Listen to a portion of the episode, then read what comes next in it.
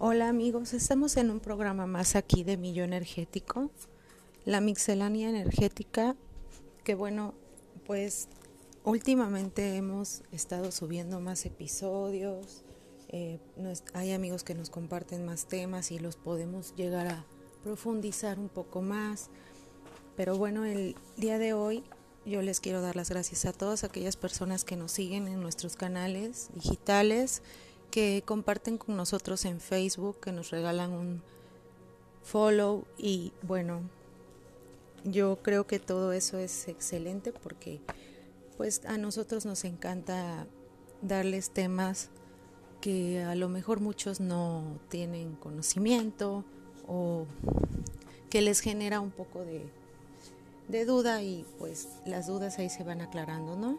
Bueno, el día de hoy les quiero hablar de un tema interesante. Este tema se llama el riesgo del presente.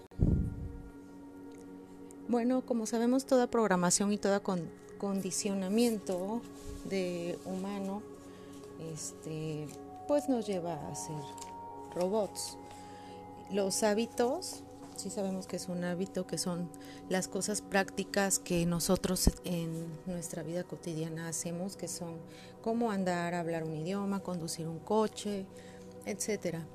Pero pues esas son cosas superficiales. Creamos un hábito también de manera negativa, podemos hacerlo. Y pues para ver las cosas con profundidad en el amor y la comunicación, los hábitos son como anestesiar la creatividad lo nuevo y no desear vivir el riesgo del presente.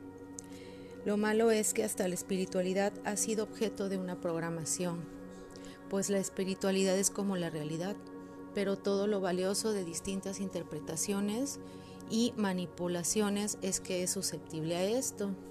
Bueno, pues cada persona tiene una forma de reaccionar y de interpretar las cosas a su modo, eh, inclusive la espiritualidad, porque pues bueno, la mayoría se llevará un gran disgusto cuando, por ejemplo, saben que van a tener un, pues una enfermedad, que tienen eh, una etapa terminal y que pues una actitud como la otra no dejan de ser producto de una programación del miedo y de lo que lleva a ser un sufrimiento, porque pues te dicen enfermedad, todo mundo como que se paraliza y bueno, se vuelve una locura. Cuando también una persona programada te ofende sin motivo, Tan programado estás tú como ella por dejarte ofender, porque las dos reacciones son igual de absurdas e irreales. Molesta, aunque no quieras reconocerlo. Si cuando un niño o un mono te hacen una mueca, reaccionas enfadándote y es señal de que eres tan niño o tan mono como ellos. Recuerda que estar despierto es no dejarte afectar por nada ni por nadie y ese es el término de llegar a ser libre. Tú eres el que ha de elegir tu propia reacción frente a las cosas, situaciones y personas, no los hábitos, ni la cultura, ni la espiritualidad, ni la religión. Si sigues programado, tienes que saber ver que esa programación es el control del que se vale la sociedad para imponerte sus criterios. Estamos siendo controlados en la medida en que seguimos dormidos, por el consumismo, por la política, por el poder, por el trabajo y por el ocio. Las competiciones han pasado de ser un juego entretenido y saludable a actos de odio. Antes se jugaba por el puro placer de jugar y ahora se contaminó el deporte con el veneno de vencer y elevarse por encima del vencido, hacerse sentir más, que el ego triunfe y pues es obvio que todo se ha vuelto como que una batalla campal. Nosotros no tenemos que olvidar que pues lo mejor que un ser humano puede hacer es el amor y no lograr una marca humillando a los demás. Es frases como soy mejor que tú y por ello consigo la admiración y la fama. Em, en fin, yo no sé, pero bueno, ustedes pueden preguntarse, ¿en qué alguien es mejor que ustedes? ¿Para qué sirve? ¿Amas con eso? ¿Te hace mejor persona?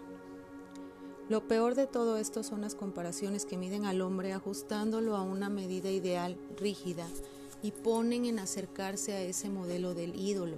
Toda la energía y todo el condicionamiento se basa en ello. ¿Pero para qué?